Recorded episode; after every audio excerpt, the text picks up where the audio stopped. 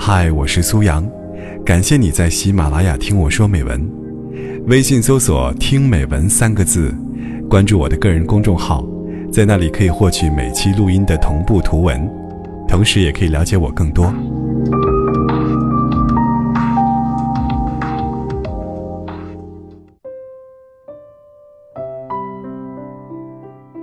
身边好友小欧发现男友出轨了。从一张酒吧名片开始，顺藤摸瓜，小欧开启了福尔摩斯模式，查微信、查 QQ、查手机的云记录，最后，他最不想看到的一切全浮出水面。难堪的事实，男友早已欺骗成瘾。小欧并没有当面戳穿，恍神半刻，然后给我打电话，神情恍惚地跟我说自己被骗了，忽然又开始哭了起来。梨花带雨，话也说不清楚，一直哽咽着问为什么。我只是他们感情的局外人，我当然回答不了他。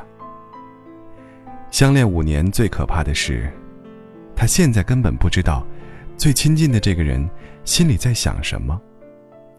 前一秒，他还在电话里说好想你，后一秒，已经怀抱亲吻他人了。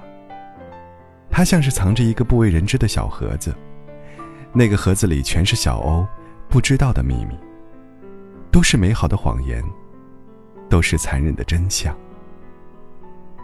然后我想到了很久以前看的一部电影《双十记》。于南在电影开头就是一个遭遇丈夫出轨，同时流产，并因为摘除子宫，永远不能怀孕的悲情角色。她收起眼泪。他温婉的外表下，藏着一颗决绝的心，开始了一场鱼死网破的复仇。她隐藏身份，伺机接近丈夫的情人，以一个知心大姐姐的身份，开导正在和丈夫吵架的小三，教他做菜，送六年前刚与男子恋爱时的裙子给情人。恍然间，觉得情人很像自己。但是这一切之下，藏着她残忍。而精心布局的复仇。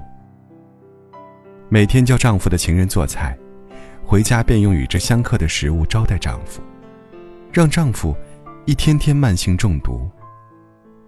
她倔强棱角之下，四两拨千斤的博大智慧，太过执拗而略显变态的内心，让丈夫一步步沦陷其中，失去了左右逢源的能力，失去了游戏人间的潇洒，到最后。虚脱的，再也逃不出他的掌心。吴镇宇在里面大享其人之福，一个人吃两家饭，在两个女人之间玩转，不亦乐乎。被妻子戳穿之后，他这样说：“一个没有秘密的男人还会可爱吗？”表情无赖又坦然，所以，他一直沉浸在这场游戏中，不能自拔。他自以为他可以永远这样，一边享受着那些能激发他青春错觉的年轻女子，一边享受一个温婉得体的妻子为他煲的一锅好汤。他自以为是的精明，太过自信的表现，最后反而害了自己。在最后一餐饭后，他对着镜头轻描淡写，笑容苦涩，吃下大量安眠药。选择死亡，结束自己不再可爱的生活。妻子最后也自杀了。这场痛快而可怕的复仇，并没有结束他的痛苦，反而增添了许多不可逆转的绝望。一切过去之后，他失去了家庭，失去了爱情，甚至失去了原有的善良和平凡。他眼睛里空无一物，没有了希望。他发现自己并没有赢，反而失去了所有。电影中，曾最让我动容的镜头是结尾处，回顾他们结婚的场景，妻子唯一笑得开朗的表情，他仰头听他的誓言，他说：“我爱你，从今以后，我只爱你。”女人都是爱钻牛角尖的生物。都有一个极其奇怪的脑组织。他可能会今天上班忘记拿钥匙了，明天又重复忘了，可他却总不忘你对他说过的一些话。几年、十几年过去了，你会惊奇的发现，他还是能重复出你当时的誓言。你告诉他爱一辈子，这辈子只爱他，他就信了。那信任，那么的根深蒂固，坚不可摧。小到你的每一个动作，每一个表情。可是孟子里说：“食色，性也。爱食，恋色是人性。